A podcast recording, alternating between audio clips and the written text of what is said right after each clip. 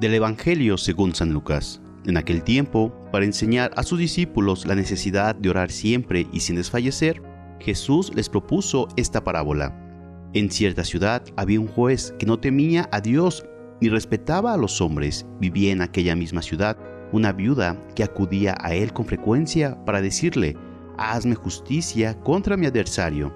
Por mucho tiempo, el juez no le hizo caso, pero después se dijo, aunque no temo a Dios ni respeto a los hombres, sin embargo, por la insistencia de esta viuda, voy a hacerle justicia para que no me siga molestando. Dicho esto, Jesús comentó, si así pensaba el juez injusto, ¿creen acaso que Dios no hará justicia a los elegidos que claman a Él día y noche, y que los hará esperar?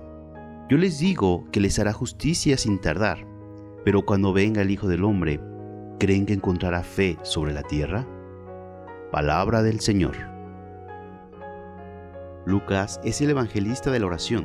Es el que más veces describe a Jesús orando y más nos transmite su enseñanza sobre cómo debemos orar.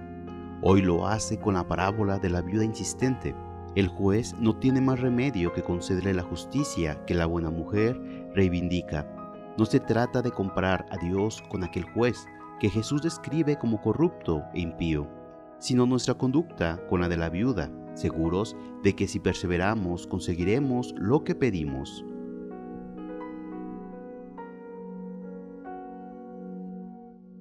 Dios siempre escucha nuestra oración. Él quiere nuestro bien y nuestra salvación más que nosotros mismos. Nuestra oración es una respuesta, no es la primera palabra.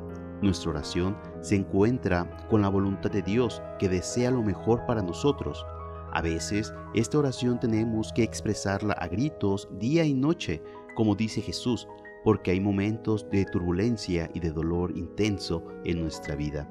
Debe salir desde una actitud de humildad, no de autosuficiencia, desde una disposición de apertura confiada a Dios, o sea, desde la fe, como la del centurión que pedía por su criado, como la de la pobre viuda que insistía para conseguir justicia, la pregunta final de Jesús en la página que hoy leemos es provocativa.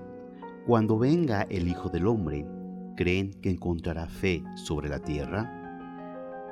Y que la bendición de Dios Todopoderoso, Padre, Hijo y Espíritu Santo, descienda sobre ti, tu familia y te acompañe para siempre.